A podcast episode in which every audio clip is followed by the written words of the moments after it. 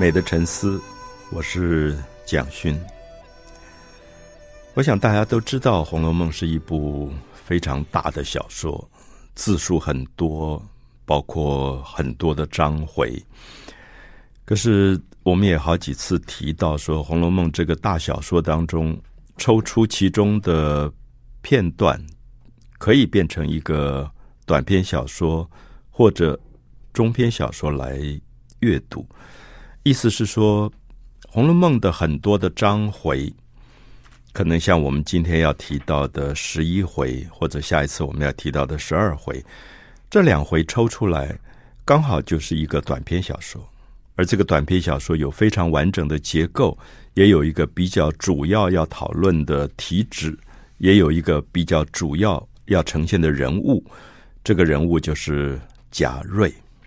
瑞是玉字边祥瑞的瑞，所以大家一看就知道。他是贾府啊，贾家的这个玉字辈的一个人物。那当然，像贾珍是玉字辈，珍珠的珍。那贾宝玉当然是玉字辈。可是，同样作为玉字辈，贾瑞其实是贾府里面非常不受重视的一个角色。这个人物大概最主要的戏份都在十一回、十二回整个演完。可是。如果细心的读者会发现，他在第九回曾经出现过。第九回我们介绍过，就是在一个呃，这个贵等于有点像贵族的学校当中啊，就是贾宝玉他们家族为了孩子读书，所以特别就成立了一个私塾，让家族里面的一些子侄辈的能够一起读书。那我们在第九回也曾经介绍这个贵族小学，简直是一塌糊涂。里面，呃，有七岁、八岁、九岁的小孩，也有大一点的，到像薛蟠这种十六、十七岁，所以里面就完成一塌糊涂。我们特别曾经在第九回介绍他们里面的这种青少年之间的性游戏，都是无法无天的。如果大家还记得的话，第九回当时。会闹出这么大的学堂里面的这种争吵、打架、乱成一团，是因为有一个非常镇压不住学生的助教，就是贾瑞。所以可能在看第九回的时候，大家都没有注意到这个人，就有一点窝囊，想讨好学生，可是呃又不晓得怎么办啊。当时金荣是一派，那秦钟、宝玉是一派，就大打出手以后。那么这个助教就在那边忙来忙去，可是没有一个人听他的话。好，这个人物我们今天要特别介绍一下他的身世，就是他为什么会去到这个贵族学校做助教？因为他的祖父叫贾代儒啊，替代的代，儒家的儒。我们知道他的这个祖父的代字辈，他的辈分很高啊，比玉字辈高，比文字辈也高。等于是贾家的族长，可是一个贾家这种公爵府里面有一个读书人，会在私人小学里面教书，贵族小学里教书，说明一件事，是我们今天不太容易理解的，就是他一定许多年考试，考国家考试，考科举都没有考取，因为如果考取，他就去做官了，他不会到这个私塾来教书。所以，我们如果熟悉传统的这种贵族家庭，我们就知道，最后会变成一个老学究，呃，老教授，其实是他一辈子有点没出息，就是考试没考取，不能做官，所以最后就留在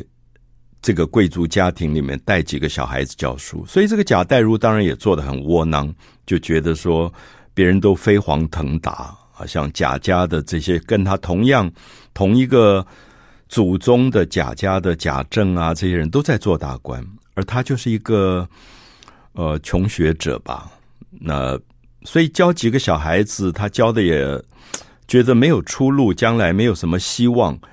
所以当然不开心。所以我们就知道贾代儒常常就缺课，也不去教这些小孩子，就叫他的孙子贾瑞去代理，所以我们就给贾瑞一个名字，叫做助教。啊，其实他只是带他的祖父来管这些小孩子，因为这些老东烘、老学究，大概教书教的也很麻木，然后学生听的也觉得无聊。那学生底下打打闹闹也没人听他的，所以他自己教的也无趣，底下听的也无趣，所以他缺课的时候就叫孙子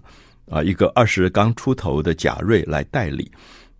那我们这个时候就看到，在贾代儒这个祖父的管教底下，贾瑞是一个非常不快乐的孩子。这个跟可能我们接下来要看到贾瑞发生的。这个事件有非常大的关系，因为贾瑞的父母很早就去世了。一个男孩子没有爸爸，没有妈妈，在一个嗯不得意的考不取科举的一个老学究的祖父管教底下长大，你可以想象看他多么不快乐。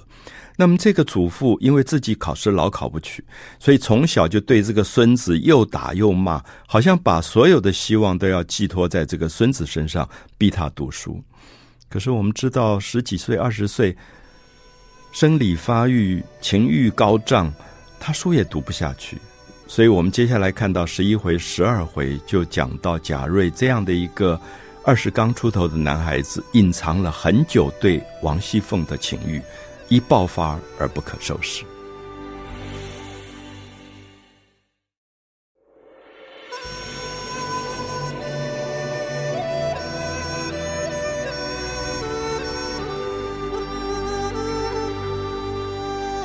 美的沉思，我是蒋勋。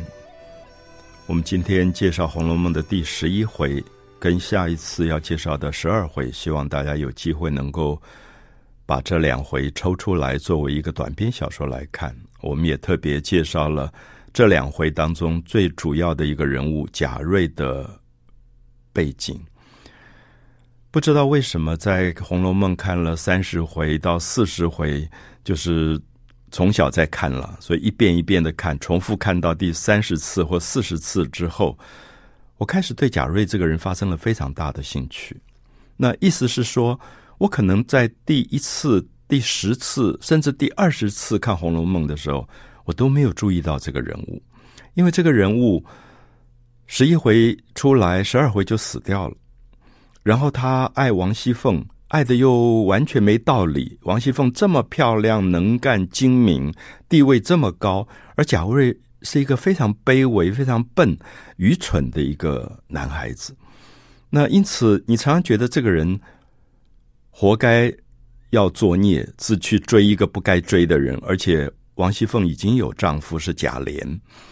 那所以贾瑞要叫王熙凤叫嫂嫂，所以即使这个恋爱成功，也是一个乱伦的事件，所以你就不太懂这个贾瑞怎么会笨到去追王熙凤，而最后被王熙凤整死了。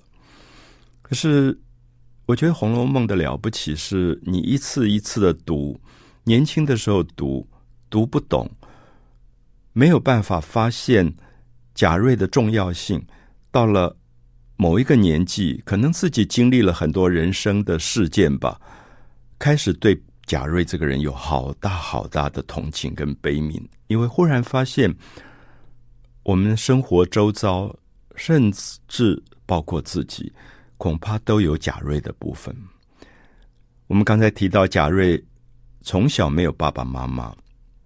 是一个非常不快乐的祖父带大的，而这个祖父因为自己一辈子考试考不取，所以就把所有的怨气发泄在这个孙子身上，从小打他、骂他、逼他读书，已经到了有一点非人性的这个地步。所以贾瑞对于读书这个事情，也有一个隐藏在心里面不敢讲的反叛，就是他觉得他父祖父对他的压迫根本是一个。他一直要爆发，想要对抗的东西，可他又不敢，因为这个人个性非常的软弱，非常的窝囊。我这样讲讲到这里，不知道大家有没有感觉到？那这样的一个人怎么敢去追王熙凤？我们还是要说，王熙凤是何等人物？《红楼梦》十二金钗里面长得最亮丽的，一站出来，大家就眼睛一亮的，最耀眼的就是王熙凤，而王熙凤。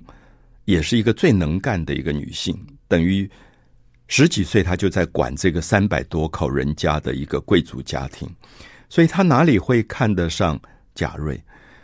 可是我一再这样子做比较的意思是说，在大学里教书教了三十年，有一天离开大学，忽然发现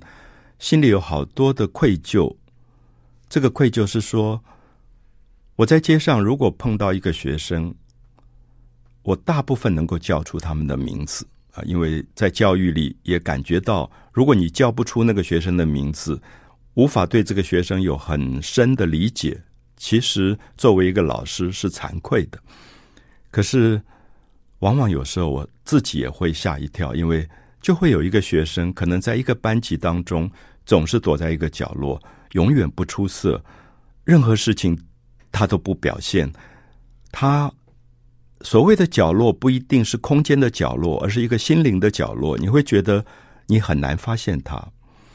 有时候我会刻意觉得我要跟这样的学生对话，因为知道也许他想要把自己自闭起来，不要被人发现。所以有时候我会刻意在教呃教室里面叫到他名字的时候，你会发现他忽然头就低下去，卑微到好像说：“饶了我吧，不要叫我的名字。”其实这个时候我就会想到贾瑞了，就是贾瑞其实是一个一直要躲在角落的人，他大概。宁可他的祖父看不到他，不要发现他。他在做助教的时候，镇压不住学生的时候，他也窝囊到觉得说：“你们饶了我吧，我管不了你们。”因为那些小孩子比他年轻，可是每个都比他厉害，伶牙俐齿。所以我们一再讲说，社会上是有一些人卑微、没有自信，甚至会被别人嘲笑为愚蠢。可是。我们要知道，它还是存在的，而它的存在，有一天也也许会去做一个非常悲剧的事，就是我忽然会想到这样的一个学生，有一天忽然惹了巨大的新闻，别人说：“哎，他竟然写了一封很奇怪的信给当时大学里面最耀眼的那个校花，他要追她。”那当然变成了一个笑话，就开始在校园里传。这个时候，我会想到贾瑞，因为贾瑞。在十一回、十二回当中做的事，其实非常类似这样的一件一个事件。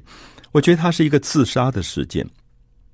他去爱上王熙凤，他竟然大胆到说：“嫂嫂，你好像很寂寞，我可不可以陪你？”王熙凤心里面就说：“我让你死在我手里。”这个时候，我们忽然觉得，王熙凤为什么要用这样的一个狠毒的话来对付贾瑞？因为王熙凤也觉得被侮辱了，因为觉得追她的人至少都要有一点分量，怎么会是这样的一个人来追她？所以王熙凤讲了一句话，在十一回里说：“癞蛤蟆想吃天鹅肉。”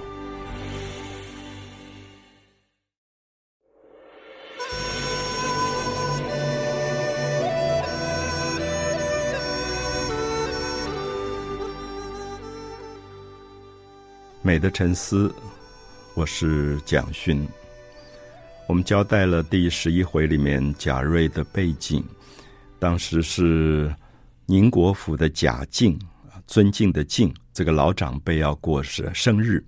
可是贾敬因为自己在修道，多半住在道观里面，他不愿意热闹的这种场合，所以家里面人要为他过生日拜寿，他觉得很烦。他说：“我喜欢清静，他就不愿意回家，继续住在道观里面。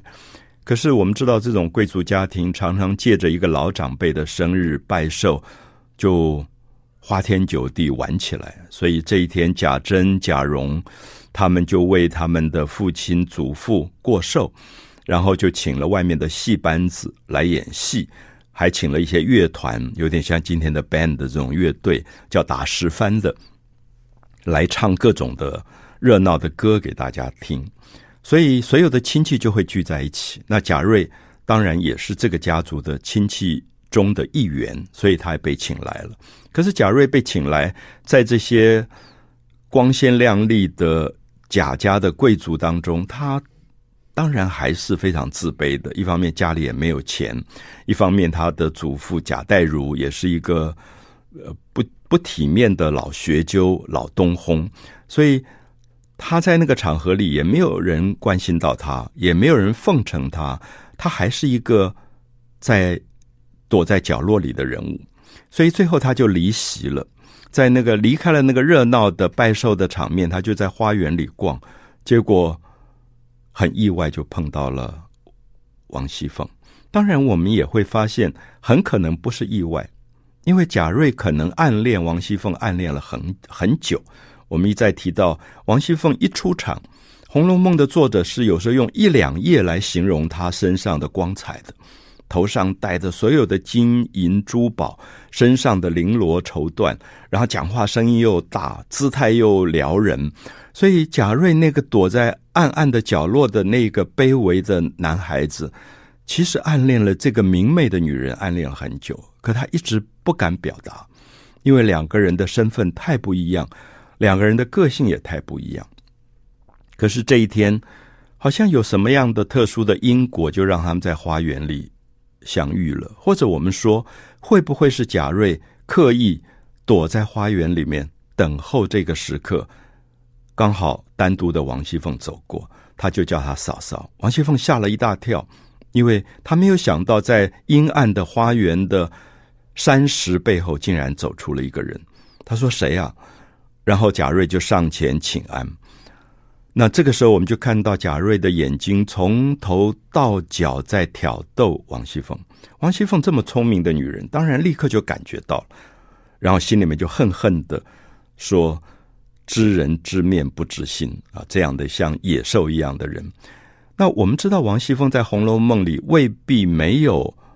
外遇啊。我说的外遇是，他可能跟晚他一辈的贾蓉也有一点点非分之想。到底有没有真的发生什么样肉体上的关系，我们不敢确定。可是王熙凤绝对不是一个在爱情上那么专一的女人。可是很奇怪，她在这一次碰到贾瑞，贾瑞有一点骚扰调戏她的时候，她非常非常的发怒。那我刚才有提到说，一个光鲜亮丽的人，一旦被一个非常卑微不起眼的人追求的时候，会不会觉得是侮辱呢？王熙凤讲的癞蛤蟆想吃天鹅肉，他是自负甚高的，他觉得他自己是一只天鹅。那贾瑞就是一个又脏又臭的癞蛤蟆。那怎么敢追我？所以我们觉得情爱的世界有时候也是一个权力的世界。王熙凤在这里的恨、愤怒，甚至有一点过度的，最后用各种的方法，在第十二回把贾瑞整死掉。我们都觉得，也不过就是人家爱上了你，你不接受就罢了，一定要用这样的毒辣的手段吗？可是我们不太了解人性，非常奇怪，就是王熙凤觉得被侮辱了。被侮辱的原因是觉得这样的人也配追我，所以最后他必要让这个人死在他手中。我觉得十一回、十二回，在自己年龄比较大了之后、成熟之后，想到人世间许许多多没有自信、卑微的一些人物的时候，忽然觉得《红楼梦》的作者非常了不起，因为他用这两回非常细致的描写贾瑞，其实是让。我们有所警醒，这个警醒是说，如果我们觉得自己还算聪明，也还算顺利，我们的人生也还算有一点光彩，那么其实并不是我们身边所有人都如此。那大家如果读十一回、十二回，会发现《红楼梦》的作者真正同情的其实是贾瑞。最后在十二回，他描写贾瑞在病床上。不知悔改的死去的时候，我们会发现，好像都有我们自己身体里的部分。当时有道士给他一面镜子，跟他说：“这个镜子叫做风月宝鉴，你被情欲纠缠太深了，你要照反面，不要照正面。”那我们十二回会讲，他明明知道不能照正面。因为一照正面，王熙凤就在镜子里跟他招手，他就进去跟他一次一次的发生肉体的关系，他最后就是这样子在病床上死掉的。可是我们可以看到十二回大概是一个非常非常现代小说的写法，我们会在下一个单元当中更细的来谈贾瑞。